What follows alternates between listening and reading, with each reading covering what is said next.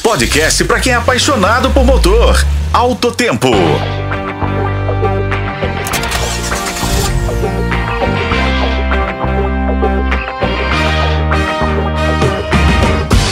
Olá, estamos de volta para mais um podcast Alto Tempo. E como sempre ao meu lado, o colega Raimundo Couto.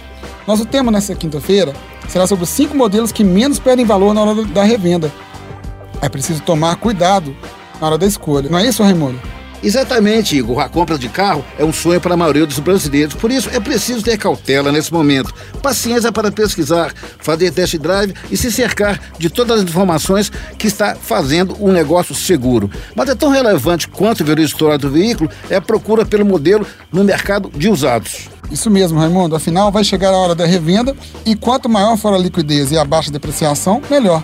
E como os veículos zero quilômetro têm ficado cada vez mais caros, listamos os cinco automóveis com maior valor de revenda. Vamos a eles, Raimundo. Então, Igor, a primeira colocação ficou com o Hyundai HB20 na versão de entrada, a Sense. O compacto coreano é um modelo com maior valorização média entre os cinco aqui listados, com cerca de 58%. Um dos motivos, além da confiabilidade, é a economia de combustível do seu motor 1.0 aspirado. E para quem vai ao segundo lugar? Na sequência, Raimundo, temos o Volkswagen Voyage modelo que saiu de linha derivado do Gol.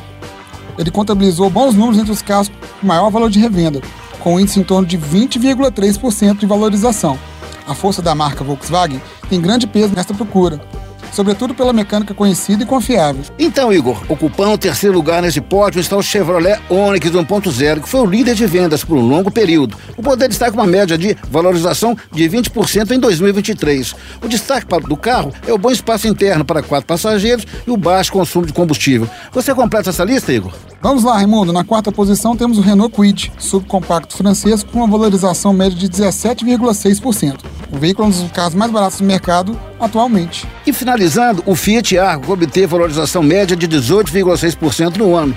E hoje ficamos por aqui com a colaboração de Igor Veiga, eu sou Raimundo Couto, este foi o podcast Alto Tempo. Acompanhe pelos tocadores podcast na FM O Tempo.